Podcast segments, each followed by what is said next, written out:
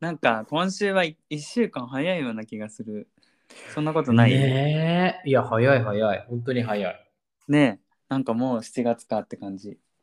何もしてない気がする、俺。なんかね、毎日同じようなこと繰り返してたらあっという間に時間が経つね。何したかなと思ったら結局何もしてない気がするんだよ、本当に。ね、なんかそうやってどんどんね、時間が経っていくけど。うん、雨はどう？ことしか記憶ない。う雨、ん、あ、ピザね。そう、雨ね。雨降ってない。あ、昨日大雨が降ったけど、うん。それ以外あんまり降らないかな。ああ、そうなんだ。比較的雨は少ない方、イタリアは。この時期はね、あんまり降らないけど、まあやっぱり夏のさ、気温で、なんかさ、大気と雲の上の温度がさ、違って、ゲリラっぽいことにはなるけど、うんうん、うん。でもそんなにね、頻繁に起きる感じじゃないかな。ああ、そうなんだね。なんかもうこっちは、まあ、梅雨真っ盛りで、毎日のように雨が降って、ね、今日は長靴を履いて仕事に行ったよ。あ、長靴履いて出勤していいんだ。まあ、あの、今日は外回りがなかったから、もう全然人に見られることがないから。そう。え、ねえねえ、サラリーマンがさ、長靴履くときってさ、うん。何色選ぶの？これはね、無難に黒を買ってる。まあ、長靴って言っても、ちょっとおしゃれブーツみたいな、くるぶし、くるぶしよりもうちょっと上かな、靴下ぐらいのサイズの、一見なんか普通のスニーカーに見えるよ、みたいな長靴。あ俺はあのなんかニーハイブーツ的な、もう、あの、うんうんうん膝？くらいまで長いやつかなと思ったけど、さすがにね、それはさないか。うん。なんか、でも、長靴じゃなくても普通の革靴あるじゃん。うん。うん、なんかスニーカーよりも革靴はあんまり濡れにくいから革靴で行ったりもする普通にまあそうだよね、弾くよね。うんうんうんただなんだろうスーツに革靴だったらいいけど普通にポロシャツとかで革靴ってなんかまあちょっとね バランスがうん。あれだなって思う時はもう潔く長靴履いたりするけど今日は雨が強かったから長靴にした。なんかさ、日本で働いてた時も、スーツ着なきゃいけない仕事をしたことがなかったから、うん。なんか、スーツの人って、やっぱそういうこと考えなきゃいけないんだよね。なんかね俺も忘れてさスーツなのに普通にニューバランスで行ったりとか はあるけど、まあ、黒だからバレないかみたいなね。まあでもさ、先生とかってたまにあれじゃない？靴は動きやすい靴してたりすうんうんうんる人いるよね。あるあるある。そうそう。だからそんなに別にそれで言われたりはないけど、まあ見る人は見てるかなっていう感じかな。いやなんかちょっと憧れてたんだよね。毎朝ネクタイしたりしていくのってね。でもなんかね、うんうん結局そういう仕事に就かなかったから、うん。ずっと私服。意外と大変だよね。私服もずっと考えなきゃいけないから。そうだね。メリットデメリットあるね。なんかスーツだと決まって毎日同じもの着ればいいから楽だけど、やっぱ肩凝ったりとか疲れやすいかな。そうね。うんあとアイロンかけがめんどくさい。あーね。カッターシャツのね。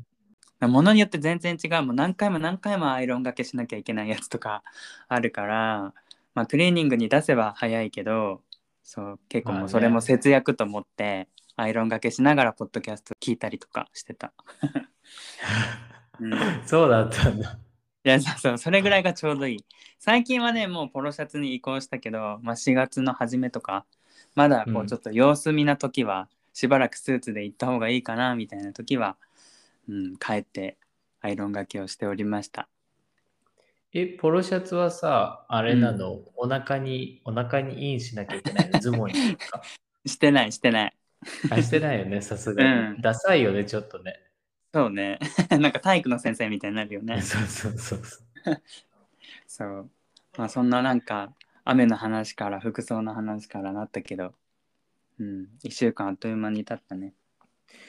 もうね、ほんと、なんか、こうやってさ、どんどんどんどん年重ねていくと思うとさ、なんか学生時代がいいなと思ったよね。なんか毎日刺激に溢れてた感じがするよ。青春だよね。うん。なんかでもこういう話してたら年配の人からしたらね何言ってんのみたいなもまだ青春じゃないみたいな言われるけどね。まあ言うてこのポッドキャスト聞いてくれてる人多分さ10代いないからさ学生さんいいよねって言ったってさ、誰からも共感を得られないっていうね。多分ね きっとね。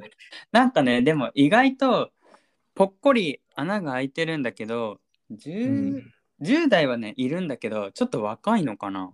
一番こう受験生とか高校生ぐらいの年代が一番いないかもしれない。え待ってそれより下がいるってこと、うん、逆にその前の年齢のパーセンテージがちょっとあったりするから、何をこのポッドキャストに求めてるんだろう？ねえ、まあなんか、あちおくんのファンとかさ、ねえ、まあ LGBT のことで悩んでたりとかする人がね、なんか聞いてくれてたりするのかな。なんかごめんねもしそういう人聞いてたらなんか実りのない話しちゃって。なんか A ちゃんにも失礼なこと言っちゃったけど。あ、いやいや、でも本当にそう。ねえまた後であの発表するけど、今日の、あのテーマ、うん。もうあんまりこう、あの良い子に聞かせられないようなテーマかもしれない。ええまあまあ、後でね、お楽しみに。オッケはい、まあでも、あれだね、ポッドキャストも少しずつメッセージとかね、いただいたりとかして、ー、ね、ありがとうごいざいます。そうそう、まごちゃんみたいに、ね、可愛い二人が大好きですとかね、言ってくれたりとか、あとは、二人語り復活おめでとうございますとかね。かありがとうございます。ね、前から聞いてくださってるんだなっていうのが、ね、嬉しいね。うん、ヘビーリスナーの皆様かな。そうね。まあ、これからもよろしくお願いします。お願いします。はい。じゃあ、前置きが長くなったけど、まあ、今週のアップデートから、あのー今週じゃないね、先週末の金土日なんだけど、うん、まあ A ちゃんには言ってたと思うんだけど、うんあの YouTube を通してその、うんホテルに泊まってそこのホテルの動画を作ってほしいっていうお仕事の依頼が来ててうんうん、言ってたね。でそうそうで先週は金土日でそのホテルに行ってたのねうん、でもあんまり詳しいこと言うとなんか俺がいつか動画出す時にあ聞いたから見たくないって思われたら嫌だから、あんまり深いこと言わないけどはいはい。じゃあ、楽しみにしとくね。そうそう、でもまあ、その場所がちょうど、本当にね、イタリアのすごい北の方の山のアルプスのね、ふもととかにある場所だったんだけど、いいね。うん。そうそう、で、本当にオーストリアの国境沿いにうんうん。ある町で、なんか結構でそこにインスタとかにもさ、写真投稿してたよね、あっちおく。ん。そうそうそうう。そう。そう、そこそこ、そこに行ってて、うん、で、まあ、ちょっとホテルについての話は、まあ、動画でやるとして、うん、そこに行ってすごい面白かったのが、うん。イタリアって聞くと、イタリア語がメインだと思うじゃん、みんなね。そうだね。うんうん。でもやっぱね、国境沿いのオーストリアってドイツ語なんだけど、うん、あの国に近い町だから、やっぱりね、そこに住んでる人の第一言語がイタリア語じゃなくてドイツ語よりなのね。ああ、なるほど。イタリアだけど、同じイタリアなんだけど、ドイツ語が第一言語になってるってこと？そうそう、だからカナダのケベック州みたいな感じかな、はいはいはいはい。基本的にみんなそこの人も大体バイリンガルなんだけど、やっぱドイツ語が優勢だから、うん。そうそう、何か看板とかお店とかの名前も全部その表記がドイツ語になってるのね。うんうん。面白いね。そうで、それですごい面白いなと思ったのが、ね、あれはさ、イタリア人じゃそうだね。ん。で、あれと一緒にそこに行った時に、あれが、いや、ここはイタリアだけど、イタア。リアじゃないっぽいっていう発言をしたのね。ここはどこ？みたいな。そうそう、本当に言語も全然違ったから。でうんうんも、国としてはイタリアになってて、うんあれもすごいなんか混乱してて、うんうん。で、こういう混乱って、なんか日本に住んでたら多分、あんまりないことだなと思ったのね。うん、確かに。島国だからさ、まあ確かに方言とかあるけど、どこ行っても基本的に、ね、日本語が優先順位高いじゃん。うんうんうん。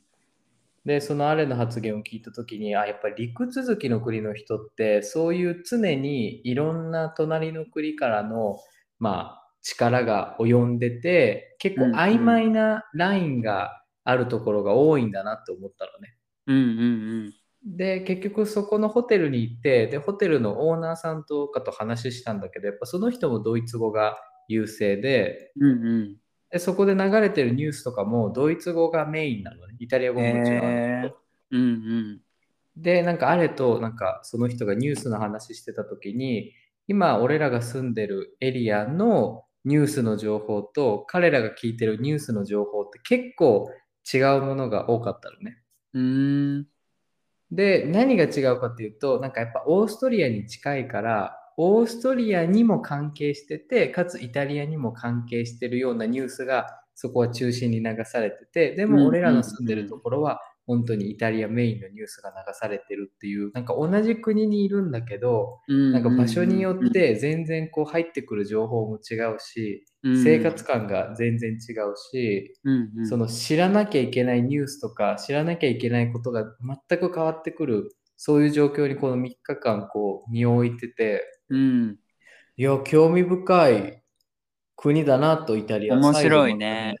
思わされたよね、言語が同じ言語なんだけどでもやっぱり隣の国と近いとどうしてもそこの影響をさ強く受けちゃってうんうんその人たちも結構曖昧にならざるを得ないんだよね。両方の資本で働いてる人もいるから、なんかオーストリアに行って働いてる人もいるし、まあ、イタリアで働いてる人もいるから、なんか両方のね、こう、関係性をこう、うまく取り入れながら生活してて、なんかみんなすごいバイリンガルに生活してるのを見て、うんうん、いやー、国境沿いの国って多分みんなどこもそうなんだろうな、なんて思ったっていうのがね、先週と今週かな。うん。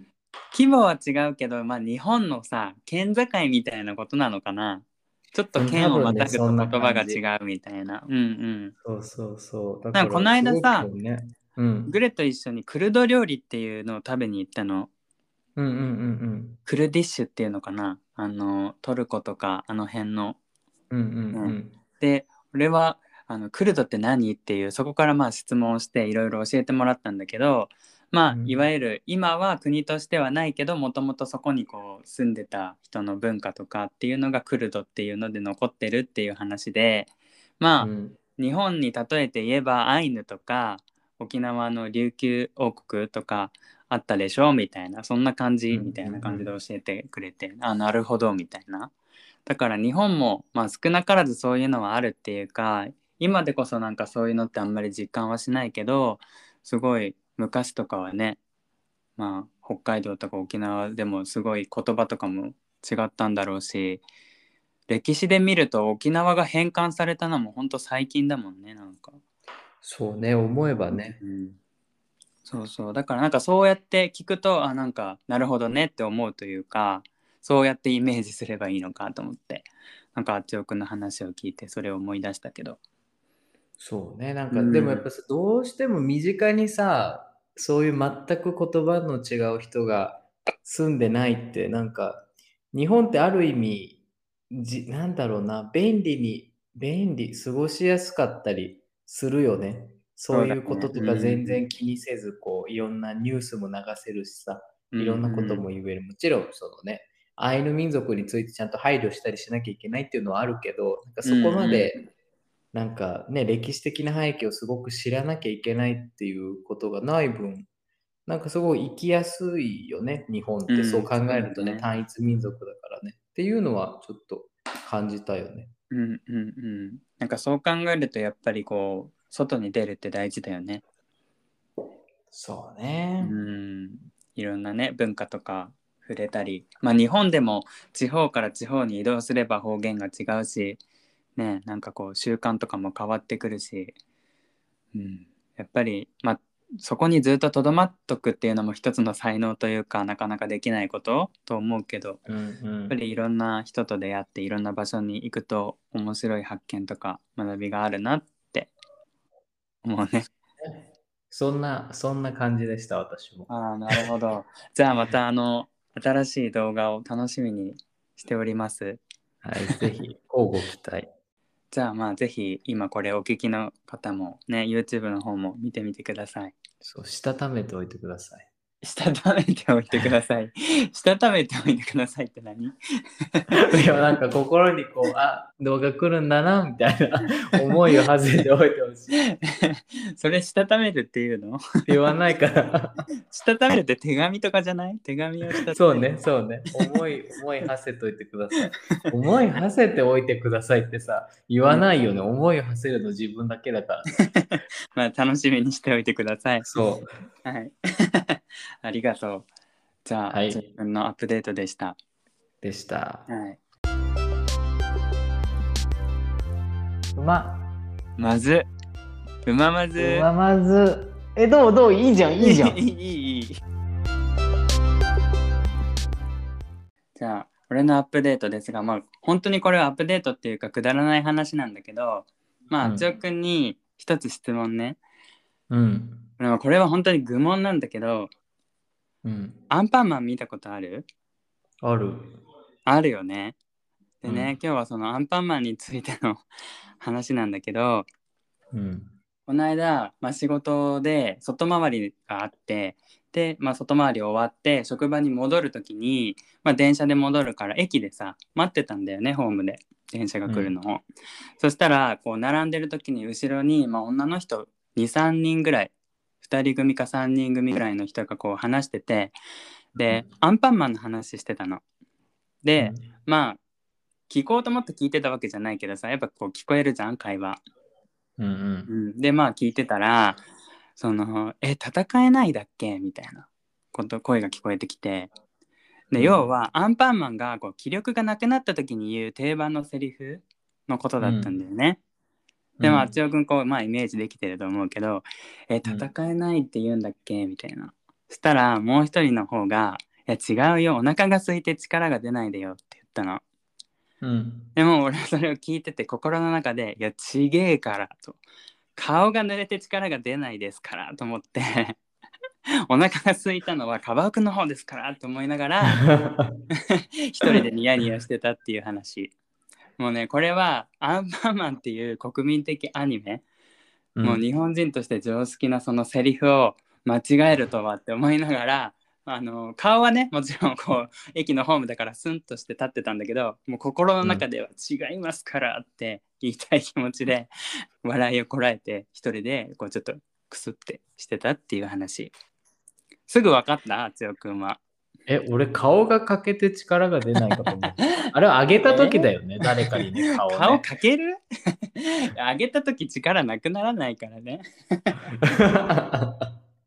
そうそうだから意外とみんな曖昧なんだと思ってすぐ分かそんんないなにもんだね熱心に見てないかも。えー、でもやっぱり顔が濡れて力が出ないじゃない？アンパンマンといえば。うーん、そうなんだ。いや、でな俺もうね、欠けてる時に弱ってるイメージしかないから。かけてる時弱らないからね。自分であげてるからアンパンマン どうぞって。そう。でね、まあ、そうねアンパンマンアンパンマンのことについてさ、ちょっと調べてみたの。したら、なんかアンパンマンって絶対に物を食べないんだって。お話の中で。そう。で「いただきます」っていうセリフはその声優さん戸田恵子さんかな？もう一度も言ったことがないみたいで、でなんでだろうっていう話をねその戸田恵子さんとインタビュアーがしてる記事があってやっぱりこうアンパンマンって神様とは言わないけどこう唯一無二の存在だからこう食べるっていう行為は俗的な面があるから、なんかアンパンマンはそういうことしないみたいなことらしい。殴ったり蹴ったりするのは俗的じゃないんだ。でなんかそれに関してはなんかやっぱりうんアンパンマンってこう正義の象徴じゃん。うん。そうだからそういう殴ったり蹴ったりっていうのは立場によってなんかこう正義と悪と入れ替わったりするじゃん。自分にとっては正義だけど相手からしたら悪みたいな。でもその柳瀬隆先生からしたらあのひもじい人を助けるっていう正義は逆転しないって言われてるんだよね。だからお腹が空いた子に自分の顔を削ってまでどうぞってあげるその正義は変わらないっていうことらしい。なるほどね。うん。それは絶対に逆、逆転しないっていう。で逆に言うとさ、バイキンマンがさ、ひもじい子に何かあげてたら、それはある種の正義になるってこと？なるんだと思う。だからバイキンマンもなんか敵的な感じで扱われてるけどでもそこで消滅するんじゃなくてバイバイキンって言ってまた現れてくるじゃん。まあね。そうそうだからなんて言うんだろう。ただの金ってして扱われてるだけじゃなくて同じ仲間じゃないけどなんて言ったらいいの？世の中のこうね構図を表してるというかバイキンマンにもいいところがある正義があるみたいなね。光があって闇が生まれる的なね。うんだし、まあ、うんバイキンマンもいいところあったりとかね。うんうん深いよ。ね。まあさ、やっぱ子供向けに作るから、ちゃんと設定考えないとさ、親御さんからなんか言われちゃうんだろうね、きっとね。そう。で、なんかアンパンマンの公式サイトにもさ、いっぱいなんか Q&A みたいなのが載ってて、うん。で、まあそのさ、さっきの話じゃないけど、お腹が空いて力が出ないとはアンパンマンは絶対言わないわけよ。で、うん。でその理由が書いてあって、あの頭の中のあんこがエネルギーになってるから、食事をする必要がないって書いてる。公式が。はあ。そうさあ、すごいね、それはまた。うん。ね。粒あんらしいよ。なんか、どうどうでもいいけど、なんか、そうまあどうでもいい知りたい人いるよね。うんでもなんかアンパンマンってさ、本当にちっちゃい子みんな好きだし、なんか障害のある子供たちとさ、いっぱい関わってきたけど、みんなアンパンマン好きだし、なんかやっぱりこう、あの、丸いフォルムがいいのかなとかさ、いろいろ考えてしまうよね。何がさ、彼をそこまで人気者に仕上げ、仕立ててるんだろうね。ねえ。やっぱりこう、あの笑顔と 正義のね、かっこいい感じと、なんだろうね。でも自分もアンパンマン見てたなと思うし、今でもなんかたまにアンパンマンいつやってんだろうなとか思う時あるもん。そう俺もアンパンマンはなんか物心ついた時にさ、見てたよね、自然に。うんうんうん。でさ、まあ余談なんだけどさ、アンパンマンがさ、新しい顔よってバタコさんからこうさ、顔を投げられてさ、あの元気100倍アンパンマンっていう時にピカーンって五光が刺すの。わかる、うん俺あの時のピカーンっていう五光の色が虹色の時があるのたまに。それが昔めっちゃ好きだった。好きっていうか、虹色になった時はなんかうおーって思ってた。やった。何が虹色になるの？なんで？その五光の光が。いや、わかんない。それはなんか多分ランダムなんだと思う。回によって違うだそうだから黄色い光の時もあれば、たまにそのね、あの黒いバッグに虹色の五光がパーンって刺す時があって、なんかそれを見た時は嬉しくなったっていうのを覚えてる。A ちゃん大ファンじゃん。まあこうやってね、なんか熱弁するとね。でも、うん、今回はアンパンマンの話でした。え、ちょっと待って、気になったんだけどさ、うん。アンパン、アンパンじゃなくて、そのバタコさんがさ、うんアンパンマン新しい顔よって言ってさ、スポッて顔が入れ替わるじゃん。うんうん。入れ替わった後のパンはさ、どこにあるの？あ、それもね、あの、公式サイトに載ってましたよ、お兄さん。うん、き消えてなくなるんだって。あ、無駄遣いとか食べ物を粗末にしてないという設定ね。うん要は消えるから。なんかね、そこまでは書いてなかったけど、消えてなくなっうんちゃうって書いてた。だから、生首がそこに転がってるっていうことはないみたい。だから星というか地球の養分になった的なそんな感じ？何なんだろうね。優しさになったのかな。愛と勇気に変わったのかな。わかんないけど。まあ子供の夢を壊しちゃダメよね、そこはね。うん。そう。まあなんかこう、アンパンマンについて考えてね、その駅でのね、そういう会話が聞こえたっていう話でした。なんか A ちゃんの世界が一気にその二人の話からバッと広がったね、アンパンマンの世界までね。いや、もうね、ただそれを言いたかったの。いや、違うよって。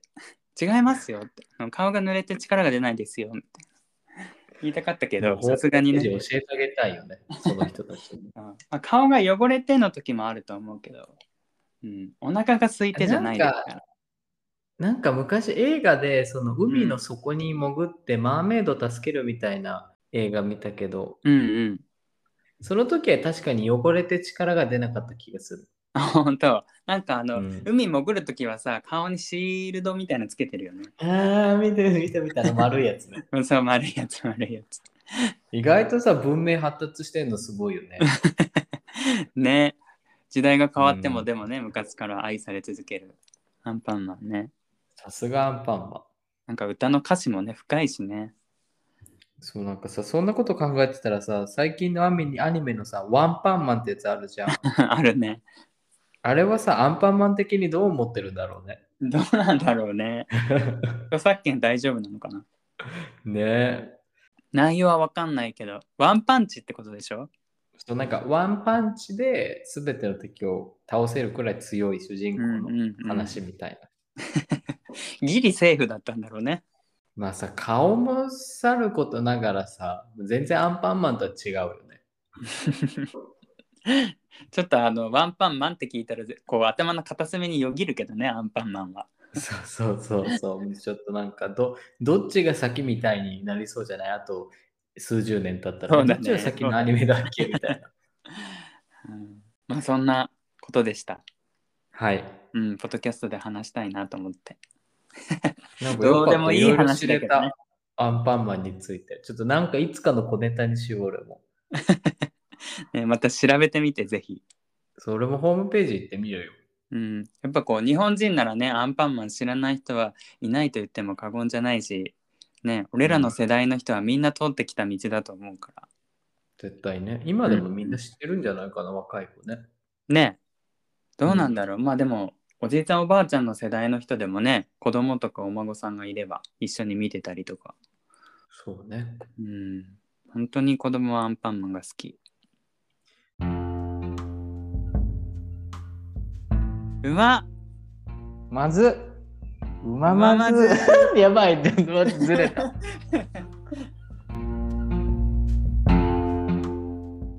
じゃあ今回の二人語りに移りますよし、来た。はい、じゃあ今回のテーマはあなたにとってフェチとは？フェチ。はい、フェチですよう。んまあね、いろいろ考えたけど、またカタカナ続きになりました。ま、ちょっとまずさ、なんでそのフェチを思いついて聞いてもいい？うんうん。なんかね、やっぱこう、いろいろ候補がある中でもっと、うーん、際どいものっていっぱいあったの。あ、これについて話したら面白いだろうなとかって。でも際どいっていうのはどどういう意味の際どい？うーん、なんかこう、聞く人を選ぶかなみたいな。ああ、ちょっとあの、うんうん、わかる。そうそうそう。うんうん。だし一方でちょっとこう真面目なこともあるじゃん真面目な方もあるけど、どうしようかなと思っててでもなんか割とね1回目2回目とあのまあ真面目に語った方かなと思うのでなんかその中間ぐらいを1回行きたいなと思って、まあフェチ、フェチは中間なんだね。まあ俺の中ではね。まあ結構際どい内容もあるかもしれないけど、まあ、フェチだったら、みんなもねこういろいろあ自分もこんなフェチあるとかこんなフェチ聞いたことあるとか思うだろうなと思ったし、まあ、うん。うんうん楽しく話せるんじゃないかなと思って単純に。なるほどね。うんうん。はい。ちょくなんかフェチって聞いて。なんかありますか？うん。フェチね。悩むよ何ねでも大学の時とかさ一回はそういう話になんない？こう車でさドライブとかしてえ、何、何フェチみたいな聞かれる？何フェチってなるよね。うん。俺もその時にちょっと自分のこと振り返って考えてみたことがあって、俺何フェチだろう？でも、うーん。難しいけど、うん、うーん。なんかさ、フェチってさ、うん。ね年齢によって変わんない？ああまあ変化するものなのかな。昔はさ、うん。匂いフェチだったのね。うんうんうん。そうだね。匂いいいよね。そうで、何の匂いが好きだったかっていうと、うん。ななんかその、香水とかっていうわけじゃなくて、うん。なんかね、汗の匂いが好きってわけでもないんだけど、うん。なんて言ったらいいなんかその人が、なんか、うん特に汗をめっちゃかいたわけでもなく、でもうんフレッシュでもない時、あ、わかるわこうかる。放たれてる普通のその人の匂いみたいな、わかる？わかるわかる。めっちゃわかる。で、なんか、日本人ってあんまりそんな大衆がないじゃん。うんうん。だけど、その、海外の友達とかと接してるときに、うん。あ、この人今日デオドラント塗り忘れてるとか、あ、この人うん今日香水つけてないみたいな時に、その人となんか、ね、ちょっと触れ合ったりさ、なんか、まあ、話したりしてる時に風に乗ってふわっと感じるその人の匂いはいあるじゃん。あるある。それを感じた時に、なんか別に好きとかそういう対象じゃないけど、その人にちょっと近づけたというか、うんなんか、うんあ、この人こういう匂いを持ってるんだと思って、ちょっと親近感が湧くというか、うんうんうん。なるほど、ね。そういうフェチがね、ちょっと昔あって、うん。なんか、それを感じたいがために、その、何何？なんか食堂とか、まあ学生の時ね、あうんわざわざその、隣に座ったりさ、わかる、うん向かい合わせじゃなくて隣に座ったりして、男女問わずね、うんそのうん。匂いを感じてるようにする時もあった。ああ、なるほど。わかるわかる。俺も中学の時、あの、先生から、あの、上着を借りたことがあって、その匂いとかはめっちゃいい匂いとか思ったり したりそれはなんかちょっとやば、やばげない感じするけど。うん、あのキュンってする話ね。であと高校の時のさ野球部とかもさ、まあ、基本はさ汗の匂いって臭いんだけど、まあ、うん練習が終わって、その人がやっぱり持ってる匂いってあるんだよね。柔軟剤の匂いともまた違うけど。でその一人いい匂いする人がいたな。まあ、この間ブロックした友達なんだけど。そうそう。だから言ってることはわかるよ。そうかな。でも臭い匂いが決して好きなわけじゃないし、うんうんいい匂いが好きかと言われたらそうでもないけど、なんかね、うんあるよね、その人のオリジナルある、だね。オリジナルのその匂い。うん、うん、でも自分も言われたりしない？こう実家とか帰った時になんかそのに匂いがするみたいな俺はあれからよくさ、土の匂いがするって言われるよ。土 土の匂いって嬉しくなくない？いや、嬉しくて、たまにこう、まあ寝る前とかさ、なんかこう話し合ってる時にさ、なんかシャワー浴びてるんだよ。でもなんか腕とかによってさ、土の匂いがするっていうの。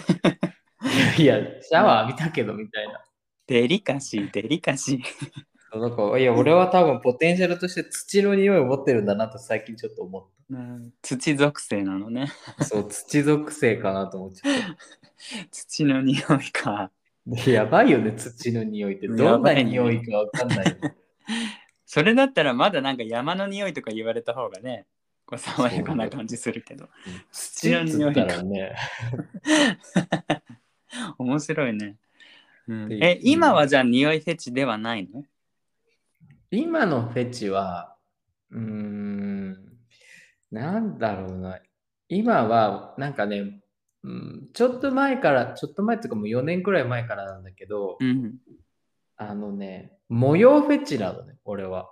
ああいいねなんか模様フェチっていうか、その、例えば正方形でも長方形でもいいんだけど、うんうんなんか綺麗に四角い何かの中にぎっしりこう何でもいいけど模様が散りばめられてるあフェチでなんか別にタイルでも何でもいいんだよね。ーうんうん。逆に言うと文字でも何でもいいんだけどうんなんかその限られたスペースになんかもう精一杯なんか敷き詰められてるものがうん、結構好きで、それをなんかこうずっと眺めてたりするかいいね。なんかそういう好きな柄とかあったらさいろんなもの買ったりする時もね楽しいよねそうそう。で、なんかこれって模様だけじゃなくて、なんか顔とかにも言えることで、なんかその、人のその、誰かの顔見るじゃん。うんで、なんかさ、美美と言われてるものはなんか黄金比ってよく言われてるうん、うん、やつあるじゃん。るねでも俺はなんかその黄金比じゃなくて、顔のこのスペースとか余白と各パーツがこの全員こう精一杯その顔の中でなんかギュッてなってる顔が好きなんだ。い え？中中心に寄ってるってこと？や、中心に寄ってなくてもいいし、最悪その、なんだろう、目と目な。目と目と離れててもいいんだけど、なんかその、顔いっぱいを、なんか例えば顔をパレットに見立てたときに、なんうん。か別に綺麗に並んでなくても、各パーツがその顔っていうスペースの中で、こう、うまくこう、全員が全員輝いてるのが好きなんだよ。鼻も輝いてる、うん。目も輝いてる、眉毛ももう全部、なんか、いい感じでこう、スパッとこう、輝いてる顔赤が鼻のトナカイみたいなね。鼻が輝いてるで、そうで、なんかさ、誰の顔がいいって言ったらいいかわかんないけど、うん。うーん。主張が強い顔ってこと？と思うじゃん。みたいな。でもその、綾野剛とかいるじゃん。うん綾野剛ね。綾野剛さん別にすごいはっきりしてないけど、うん。なんかその顔に散りばめられたパーツそれぞれがその顔のパレットの中で なんか全部が全部自分を主張してる顔なんだよね。うん。うん。でなんかちょっと広瀬すずファンの人には申し訳ないけど広瀬すずさんとかって目はすごい主張してんの。でもなんかその他のパーツをあんまりこう主張しきってないというか。あでもさ、綾野剛ってちょっと目はちょっと細いし、うんなんかかっこいいんだけど、なんかこう、ちょっとこの人を選ぶ顔というか、好きな人はめっちゃ好きみたいな、うん王道系の目目、お目目パッチリしてるって感じじゃないじゃん。あうんうんうんだけど彼は全てのパーツがなんかこう、綾野剛ですと主張ししてるのね。綾野剛ですってねっていう、なんていうの、難しいな、表現が。な別に濃くなくてもいいいいんだよね。うんうんうんそう。まあ圧力の中のこそうう比率的なものがあるんだねなんかそう。で言うと、あの、片桐はいりさんとか、はい、うんうんだったよね。彼女も、俺の中では結構その、全パーツがこうしっかり私ですっていう主張をしてるので、顔のパレットの中でな。るほどなるほどマツコとか？マツコは、ちょっとね、メイクがあるからこう判断しづらいんだよね。そこはまた。なるほどなるほどそう。なんか身近な人で誰かいるかなと思ったけど、思い浮かばないな。身近な人？でも結構アレさんもはっきりしてると思うけどねあれもはっきりして好きなんだけど、俺は顔で言うとあれのお父さんの顔がすごい好きで、うんうんなんかな、ちょっとエキゾチックな、鼻がね、ちょっとわし鼻で主張してるんだけど、でも、目は、その、緑なんだけど、ちょっと青みがかって透き通る感じ。で、口も別に対して大きくもちっちゃくもないんだけど、ちょっとその肉づきが良くて、ニヤッとしてる感じ。で、そのなんかヒゲも生えてるんだけど、そのヒゲもすごい綺麗な形じゃないんだけど、ヒゲという存在がちゃんと顔の中で、こう、うん。ある感じ。わかる？ヒゲだけじゃない。全る部がこう、なんかうんうん。そうそうそう、そんな感じ、そんな感じよ。なんか予想以上にあっちょくんが熱く語るもんだからね。ちょっと圧倒されつつあるんだけど。そう、こう最近はそんな感じ。あれかな、うん。その人が持つその人だけのこうねパーツみたいなのがあるといいよね。そう、なんかそういう。個性っていうか。そういうなんか決まった企画の中でその人がこう企画の生かされて 企画の中でって言い方すごい強いだけど。っさっきからなんかパレットとかさ 散りばめられたとかさ。ていうのがすごい好き。なるほど。面白いね。じゃあ意外となんかフェチが見つかったね。あったね。そう。う。んうんなんか探せばいろいろありそうだよね。まあ物は言いようってことよね。うんうんうん。俺もなんか自己分析してみよう。え、っていうか A ちゃんのフェチは何なの？俺はねその時にそのね大学の時にえフェチ何？みたいな話になって、まあ、その時に考えたことなんだけど俺はね唇フェチかなと思う自分で。唇フェチ？うんねうん。でなんかそう言うとえ結構じゃああの石原さとみみたいな唇がいいのとかって言われるんだけどなんかそういうわけでもなくってなんか形容しがたいんだけどうーんやっぱりこうあいいなって思う唇ってこうセクシーさを感じるというかやっぱりなんかこう比率で言うと女性よりも男性の唇の方が俺は好きかなって思ってそれはさ、大きさとか、そういうのも関係してる。な,、うん、なんか形？どんな形って言えないんだけど、でもどっちかというと薄い方が好きなのかな。うん。うん。なんか唇フェチっていうとこうたらこ唇みたいな主張みたいな感じがするけどそういうわけでもなくてでも一概にたらこ唇が嫌とかいうわけでもなくてなんか形によってはいいなって思ったり、誰かいるなんかこの間さねわかんない、それをね例えようと思ったけどわかんなくて。なんかこの間駅でさあの YouTube の企画なんですけどいいですか？みたいに言ってる人がいて街頭インタビューみたいなうんでなんか男性のキュンとする仕草は何ですかって聞いてたの。で俺もなんかそれ聞かれたわけじゃないけど、こうちょっと横を通り過ぎてあ仕草キュンとする仕草かと思って考えたんだけど結構キュンとする仕草ってどんな仕草っていうことよりもなんか誰がするかによるじゃん。まあねキュンと。することでもねやっぱこうかっこいい人がした方がいいとかってあるじゃん。でもなんかフェチってそうじゃないなって思うというかなんか別に好きな人とかじゃなくても、あいいなって思うところは俺はなんか唇かなって思ったんだよね。なんかさ、うんフェチって、なんか、ちょっとエッチな話だけど、その、うんそういうちょっとアダルトの方のフェチってさ、うんうんなんか、その、その、例えば動画でもいいし、そういうプレイが好きな人ってさ、うんうんそのさ、プレイをしてる人ってさ、多分あんまり眼中にない気がするんだよね。うんうんうんうん確かに。な誰がしてるかってよりかは、そのフェチの行動とか、フェチの何かが、うんどれだけその人の中で際立ってるかがさ、多分大切なわけじゃん。うんうんこう快楽をね。そうそうそうそう。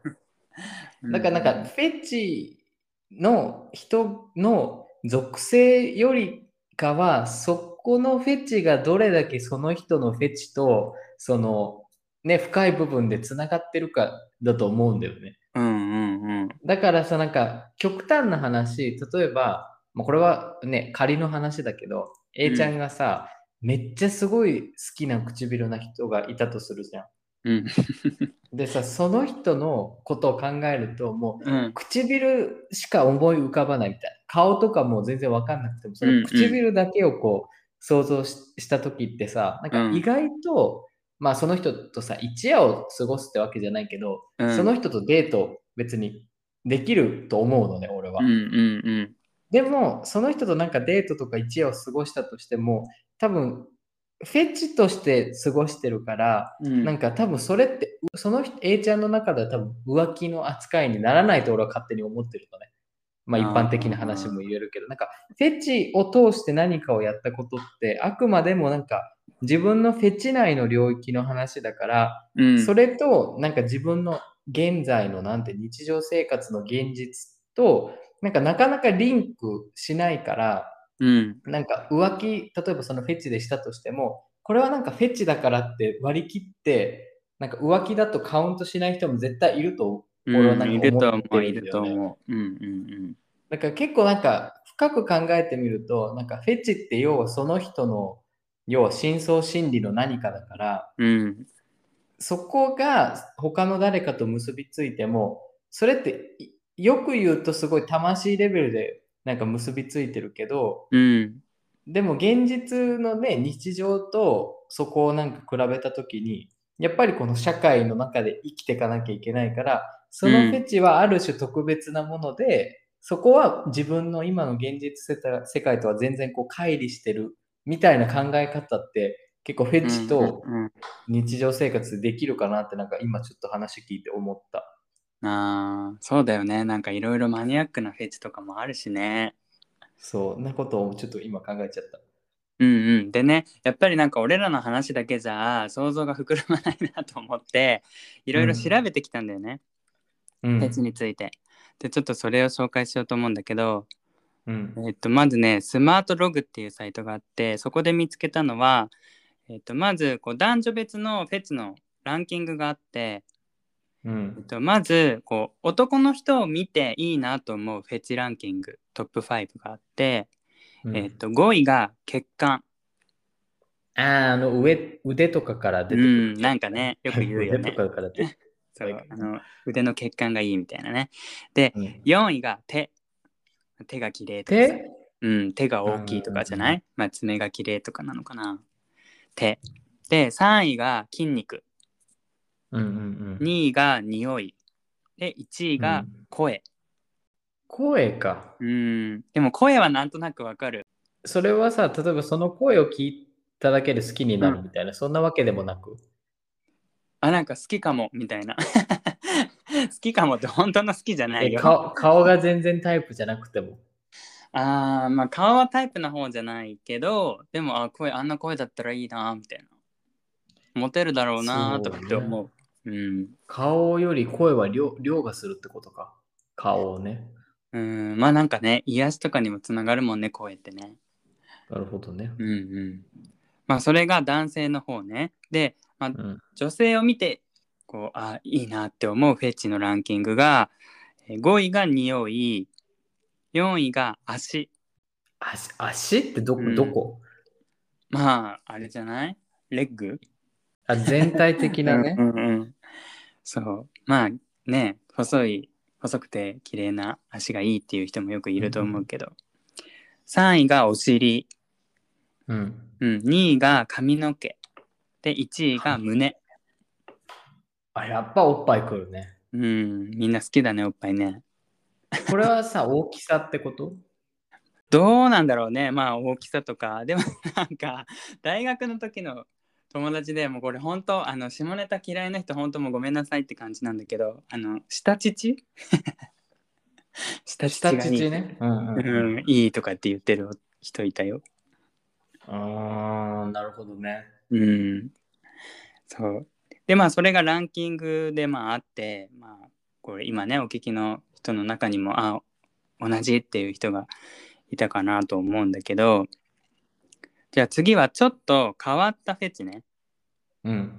うん。これはメンジョイっていうサイトにあったんだけど、インタビュー形式で載ってるからちょっと読み上げますね。はい。えっ、とね、まず、足の爪の間の匂い。臭いだろ？えー K さん24歳男性僕は女性の足の爪の間の匂いフェチですねここの匂いって多分誰でも臭いんですよね。でもその匂いにも個人差があってこんな可愛い人がこんな臭いんだとかあれちょっと香ばしさがあるとかそういう匂いを嗅ぐとグッときますね。だそうです。刺激を求めてるね、この人ね。すごいね。なんか肉球嗅ぐみたいな感じなのかな、あ肉球はトウモロコシじゃない、ポップコーンの匂いするよね。それと同じで足の爪の間も匂っちゃうみたいなそうか。すごいね。で、あとはね、えっ、と、おなら？ゆうさん25歳男性。女性がおならをするのが好きっていうのが僕のフェチです。女性っておならをするとすっごい恥ずかしがるじゃないですか。それがいいって人もいるんですけど、僕は恥ずかしがらない人のおならも大好きですね。あの匂いが好きってわけでもないんですけど、なんですかね、すっごい興奮するんですよ。おならをする音を聞くと。っていう。うーん、ということはさ、それは恥ずかしがらずにおならをしたおならとかさ、恥ずかしがっておならをしたおならは、その人の中ではやっぱ匂いの感じ方が違うってことなのかな。でもなんか堂々とブーってやったらおーってくるんじゃない？なんかフェチやね、これも。すごいねなんかこううん。理解しがたいけどやっぱそれがいいっていう人もいるんだよね。うん。あとは言い間違いフェチ W さん29歳女性言い間違いがものすごく好きなんですよね完全にフェチです例えばコップ取ってとかをモップ取ってって言い間違いしたりとか笑っちゃってダメですねすっごい面白いここは体育館かってツッコミ入れたりとかしてそういうのいいですねってなんか微笑ましいねこれ。ねえカップをモップって間違える人いる？面白いね。それは確かに面白いかもしれない。うん、あと漢字？R さんうん。23歳男性、俺は漢字フェッチですね。好きな漢字が目に入るとちょっとドキッとします。漢字を見ていること自体が好き。俺が好きな漢字は宮お宮の宮とか、うん、なんとかのすけとかののとかです。漢字って直線が多いんですけど、どこかに曲線が入っていたりすると、なんか女性らしさみたいなものを感じるんだと思います。面白いね。のすけののはカタカナののと何が違う？あのね、なんていうか、カタカナののの方じゃなくて、あのーうんひらがなの絵みたいな。あー、ござい、あー、なるほど。わかったなんか、あー、うん。うん、そっち。なんかこう、だから、新尿みたいなね、シュッてこういう曲線が。ぐにゃぐにゃってなってるのが好きなんだね。うん。ねえ。あとね、深爪とかあるよ。Y さん、20歳。深爪してる男性の指先を見ると燃えるんですよ、私。深爪フェチってやつですね。普通に切られている爪よりも清潔感あるし、ちょっと痛そうな感じがたまらないんですよ。伸びている爪はもう NG ですね。しっかり爪を切ってもらいたいって。じゃあその人はネイルとか綺麗にや、女性特有のあの、付け爪とかしない女性なのかな？いや、なんか相手なんじゃない？男性の深爪がいいんだろうね、きっとね。なんかすごいよね。自分はさ、爪ネイル綺麗にして伸ばすのに、男性には深爪を求めるって、なんかすごい矛盾を感じるけど、そういうのがフェチだよね。ね。フェチって奥が深いね。はい。じゃあ次はね、ちょっとまた、あのー こう、なんていうんですか、また違った世界に入っていくんだけど、ゲイのうんフェチっていうのもあったので、おお面白いね。はい、あのジェンクシーっていう、まあ、知ってる人も多いかなと思うんだけどそのサイトに載ってました、えーとまあ、海外の人にインタビューしてて名前はノランさん。24歳で、ニューヨークのゲイの方で脇フェチ。中学生の時から脇フェチなんだ。当時はまだ自分のセクシャリティを模索中だったんだけど更衣室でクラスメイトの脇を見たり匂いを嗅いだ時には興奮したよ高校では自分が脇フェチだってことは隠してたね大学に入ってある男性とセックスをしている時に相手の脇を舐めてやっぱりこれだって思ったよ。ねちょっとあの際どい話になったけどまあ、脇ってすごいばい菌ついてそうだよね。うん まあでもね脇好きな人結構多いと思うよなんか男の人にも毛が生えてる方がいいのかな、そういう人にとって。うーんまあそれぞれだろうね。なんか昔の AV 女優でもさ脇毛が生えてる人とかもいたみたいだしね。やっぱなんかすごいね、世の中、うーん。深いわ。で次がアレックスさんで37歳ロサンゼルス、えーバイセクシャルの人。でサンダルフェチ。ううーん。僕はもともとブラジル出身でブラジルではみんなハワイアンサンサンダル。えー親指と人差し指の付け根からストラップが伸びている最も一般的な形のビーチサンダルを履いてるんだ。僕はそのハワイアンサンダルフェチなんだよ。他のサンダルではダメなんだ。小学生の頃友達とボードゲームで遊んでいた時僕たちは負けた方がパンツを下ろしてハワイアンサンダルでお尻を叩かれるという罰ゲームを作ったんだ。僕はお尻を叩かれるのが大好きだったからいつも負けるようにしてたよ。サンダルフェチはここから来てるのかもしれないね。っていうことで。これはあのただのあのマゾヒストでしょ。そうまあでもねそこからまたねあの営みの話にもなっていくんだけどそこはちょっと割愛します えちょっとさ、俺が一つ、俺のフェチだなと思うとこがさっきの文章であって、うんうんあの、どうでもいい情報をさ、紹介してくれるフェチかも、俺。例えば、そのハ、ハワイアンサンダルは親指と人差し指の付け根から伸びてる一般的なタイプみたいな。俺、ああいうさ、別に多分言わなくてもわかるであろう説明があるくと結構キュンとするかも。ご丁寧にね そうそうそう。なるほど詳細フェチみたいなねそうそじゃあ次、えっと、グスタボ、グスタボさん、26歳、ニューヨークでゲイの方。と、シカフェチ。えっと、動物じゃなくて、歯医者さんの方。う。あうん。イケメンの歯科医が手袋をはめて白衣を着てるのを想像するだけで興奮するよ。手袋をつけるのを見たり、外す音も大好きなんだ。ポルノ動画よりも男が手袋をはめる動画の方がムルムルするよねって。なんか結局そういう話になっちゃうんだね。なんかさ、総合的に言ってゲイのフェチはさ、なんでそういう、なんて言うんだろうな、そういう、ね、営みに紐づけようとするのかなんか、俺の中ではちょっとよくわかんないけど、うん。まあメディアがそこを抜粋してるっていうのもあるけどねもちろんね。な、なに、な、なんか、それはさ、フェチ、本来の意味でフェチををさ、信仰してる人からしたらさ、結構邪道なフェチじゃない？だって、イケメンの視界がはめなきゃいけないんでしょ？うんうん。要は。誰でもはめるっていいわけじゃないんじゃん、その人にとっては。なんか音でもいいらしいから。こう手袋。でも、イケメンがやる音がいいんでしょ？イケメン、そうね、イケメン司会がって書いてますね。それはさ、なんか俺のフェチ、フェチポリシーからすると結構違反でさ、なんか、あなるほど。なんか、なんだろう、フェチって何か多分、なんだろうさ、生きとし生ける何かに対する、まあ、フェチもあると思うけど、なんかそれって多分、うんうんうんそのものに対してのフェチであって、なんか彼は多分フェチじゃなくてイケメンが好きなんじゃないかな。なるほどね。ジャッジがだってそれは歯い医者さんじゃなくていいわけじゃん、多分。うんうんうん。多分イケメンが結局歯医者さんっぽい格好をして、よし、これから始めるよみたいな感じでさ、手袋つけてたら彼にとってはさ、その人が本当の意味で歯医その歯科医かどうかどうでもいいってことじゃん。うんうんうんうん。なんかフェチっそれはてもともとここう神聖なものだったみたいだしね。なんかこう宗教的うなんかちょっとそれはさ、邪道だなと思って、ちょっとなんうんか、うん、なるほど。ううむって感じ。あっちをジャッジには引っかかったということで。そううん、じゃあ次、とマイケル、29歳、えロサンゼルスのゲイの方、尿フェチ。えーここれはあの尿だよ。あの尿ですね。あの尿ですね。まあそうね、これ文章読むとちょっと際どいから、えー友達にはフェチのことについて話したことがないんだ。えー恋人にもなかなか切り出せないね。フェチをオープンに楽しんだり探求できないのは本当にうんざりするよ。だからこそ同じフェチの人を見つけたときはテンションが上がるね。だって。だからなんかまあかけたりかけられたりみたいなが好きらしい。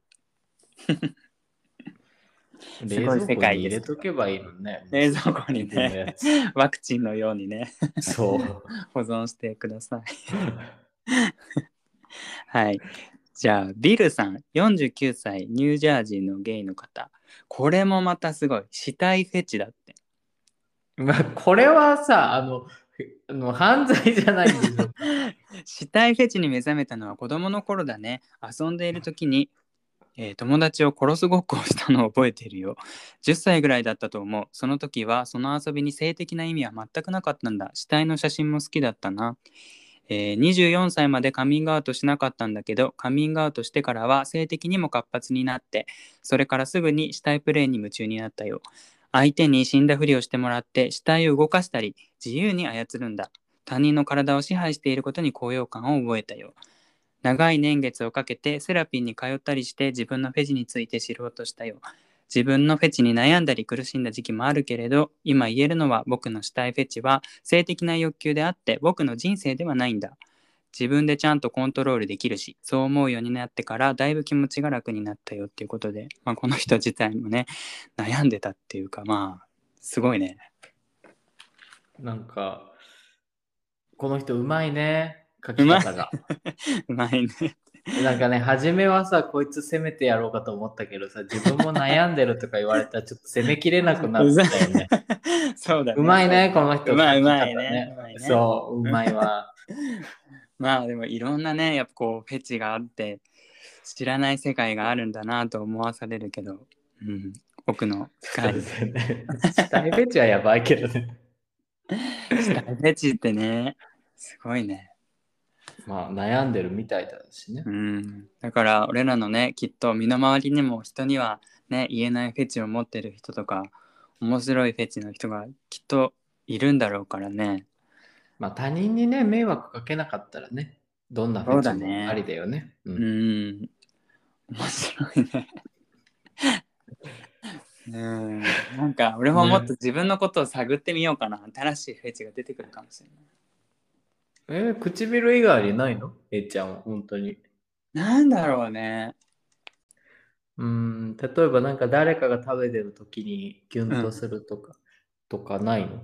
キュンとする的なことだよねフェチ。うん。うん。あでもあのグレのさ片言の日本語とか好きかも。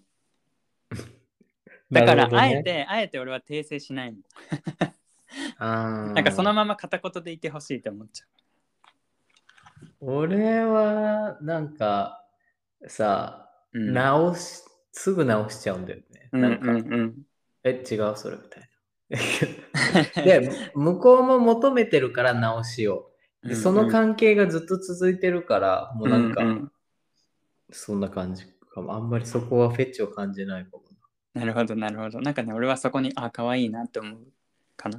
なるほどね。うんそういうのよくあるよね。なんか例えば日本人が英語を話しててちょっと拙い英語で、ね、英語圏の人が初々しいと思うみたいな、な感じだよね。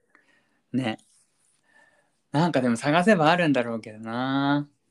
ちょっとなんか体とかは？なんか体？もうこのパーツが好きとかないパーツ？唇以外でだよね。のパーツか。うーん。うーん、なんだろうな。あんまり思いつかないな。あんまり人に興味ないのかな。そんなことないと思うあなんかいいなとか思うことも。フェチか。体じゃあんまないかも。でも唇ぐらいかな。なんか今みんなね、マスクしてるから。でもそんなマスクを外してまで見たいとかそこまではないけど。うん。うんうん。なんかフェチってもともとはそのものとかに思うものだ思うものって言ったらあれだけど感じる気持ちっていうかそういうのだったらしいね。あ、そうなんだ。やっぱりうんあの、性、性っていうか生きてないものみたいな感じだよね。なんかこう物スピリチュアル的な？ねうん。うん。こう信仰的なものだったらしいよ。貝殻とかそういうものからこう念をもらうじゃないけど。うん、なんかさ、自然にエッチな意味合いでさ、使われるようになったけど、実はそうじゃないんだよね。うんうんうん。うんね。なんか元をたどればそういう意味があるみたいだけど今はまあ割とフェチっていうとこうキュンとするところというかそういう感じで使われてるよね。なんかさ、皆さんのフェチも聞きたいよね。私聞きたい聞きたい。聞きたい。あの匿名でいいからぜひ言ってほしいよね。実はこういうフェチですとか、まあ、自分のことをね言うの抵抗があったらなんか聞いた話でもいいしもうあの、お俺は忖度ないジャッジをするけど、なんか教えてくれた。そうねあの忖度なくいです。いきますので、うん、あの、ううんまくてまずいアットマーク Gmail.com まで。そうそうそう。うまくてまずいアットマーク Gmail.com まで。よろしくお願いします。そうそうよろしくお願いします。あの Twitter の方にも投稿フォームのリンク貼ってますので。ぜひよろしくお願いします。うんうん。はい。そんな感じでした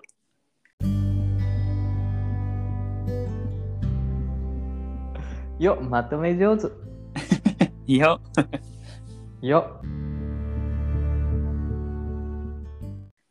割と盛り上がったんじゃない？ねね。そうそうなんかさ一応ポッドキャストのこうジャンルがさコメディだからさなんか俺はそこをすごい気にしちゃっててなんかコメディと思って聞いたらすげえなんか2人で真面目にさ 話してんじゃんね。と思われるのもなと思って、なんか一回こういうの挟んどこうと思ってね。でもあんまりこう,、ふざけたようなことするとなんかそんな人とは思ってませんでしたとか言われそうだし。そう。でまあたどり着いたところがフェチだったのよ。なあ、そういうことね。そうそうそう。本当はもっとなんかこうぶっ込んだこととかもね、候補の中にあったんだけど、まあまあ、おいおいね。うん、なんかさ、でも、頑張ってる方じゃない？俺らのポッドキャスト。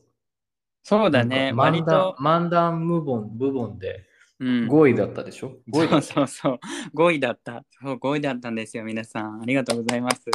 ありがとうございます。ま 漫談を見てる人がね、どれくらいいるかわかんないですけど。うんうん、まあね、こう、変動があるから5位といえどもね、またこう、下がったり上がったりっていうのは繰り返してるから、本当に、まあこれからなんだけど、引き続き、まあね、聞いていただけるように頑張りましょう。うんそう、あの、すごいいろんな、ま、ま、漫談しますって、いや、言わないけど。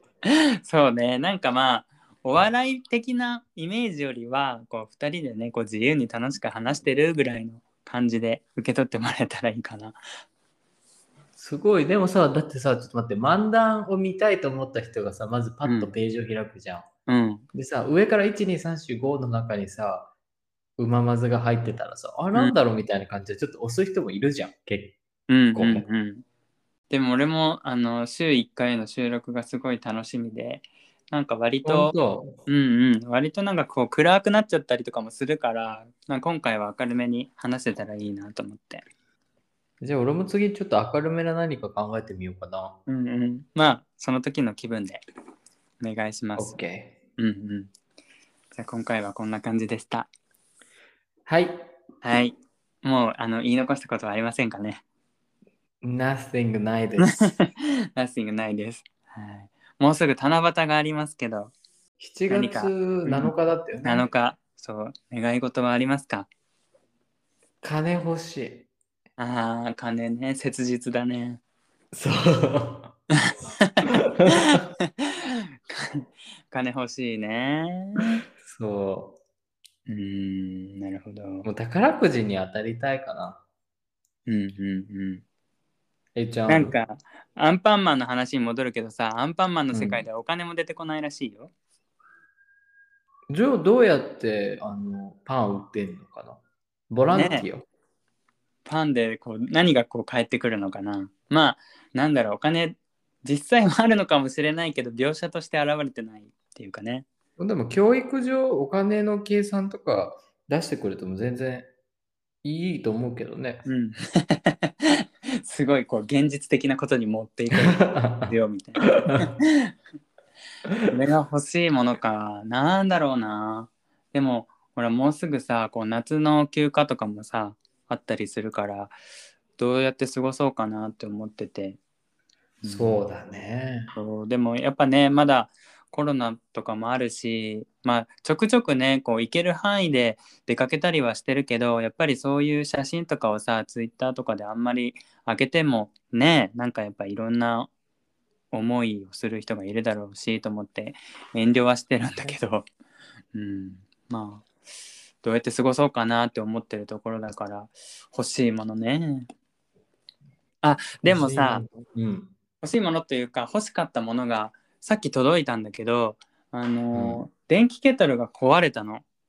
電気ケトルがね。ああ、あの、あの、あのね、お湯沸かすやつ、そうそうそうそう。でなんかそれも買わなきゃっていうのとあとグレが毎朝コーヒーを飲むんだけどあのイタリア版のさコーヒー入れるやつあるじゃん。厚代くんが前動画で言ってたかなうんううんんうん、あれの大きい版を買ったの。ちっちゃいやつはあったんだけどそれだとこう2人分とか作れないからちょっと大きいやつを買って、うんうんうんなんだっけ？イタリアの有名なメーカービアレッティ？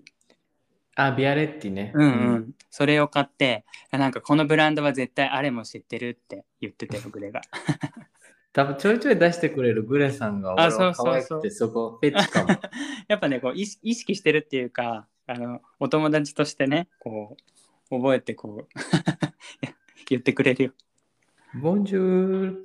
もんじゅう。ね。そう、だから動画とかも、あつよくんの動画の話とかすると、あ、見た見たって言ってたりとかするし、いや、もうありがとうございます。うん、チャンネル登録もしてるみたいだから。あ、嬉しいね。うん。今度ね、ズームもしようね。なんかしようしようって言って、なかなか、こう、時間が合わないもんね。飲みながらって言っても、なんか、早い時間と遅い時間みたいになっちゃうしね。まあ土日とかだったらね、全然 OK だけどね。何時が一番お互いにとっていいのかなうーん、でもやっぱ土日の、こうね、7時間今時差があるから、うん。ここの1時、お昼の1時がそっちの8時で、2時が9時で、3時が10時か。うん。うんうんうん。なるほど。じゃあそう。11時4時とか ?12 時5時とかそうね。4時、あ、そうそうそうそう、4時とかだったら全然、あの、夕方、夕方のね、うんうんお酒飲めるよね。なんかそれも実現したいよね。なんかこういう収録がさ、やっぱか顔見ながら話すとまた違うと思うんだよね。なんかそうやってできたらいいなと思うけど。顔見ながら収録する？できるのかな？あれじゃない？パソコンでズームにしてってことか。とか、LINE、あ、そっか、LINE、あ、そっか、LINE、それ今、携帯で撮ってるもんね。うんうんだ。からそっか、パソコンで、そうね、そうそうそなるほど、そういう手もあるね。う。うん。まあ、あのワワクチンパスポートとかもね、日本も7月下旬からなんか始まるとか始まらないとか言ってるから、うん。今年か来年には会えるかな。そう、なんか生、生収録したいよね。ね。なんか緊張するね。うんなんか隣にいるって。あ、どうも、みたいまあでもラグがないことなかったからいいんじゃない？意外と生でやったらね。な。そうそうそう。なんかね、やっぱりタイムラグがあるから、こう、リアクションに間が空くからね。なんか、あれだよね。反応がまあそれもね、味だけどさ、うんね。うんうん。いろいろ考えてしまった。なんか、俺もやっぱりこう、面白くするには、こう、テンポ感とか大事だなとか思ったりするけど、でも、例えばさ、職場の人と話して面白い話でも、あちおくんとじゃあ話したからって言って、聞いてる人に伝わりにくかったりもするじゃん。そうね。そうそう。だからまあ、二人にしかできない、こう、雰囲気とか、話ができたらいいのかなって、こう、自問自答して落ち着いたところ。もうそうしよう。あの、うん嫌だと思った人は、また離れていって、もし良くなったら来てくれるっていう感じだと思うから、そこはね、うんうんもそうそうう。あのう。うんわざわざ低評価とかせずにそのまま去っていただければそうそうそうそそうう。爪痕は残さなくていいので立つ鳥後を濁さずお願いいたします。そうそうそうあの去るものを追わずでいきますのではい。はいじゃあ今日はちょっとたっぷり話したけど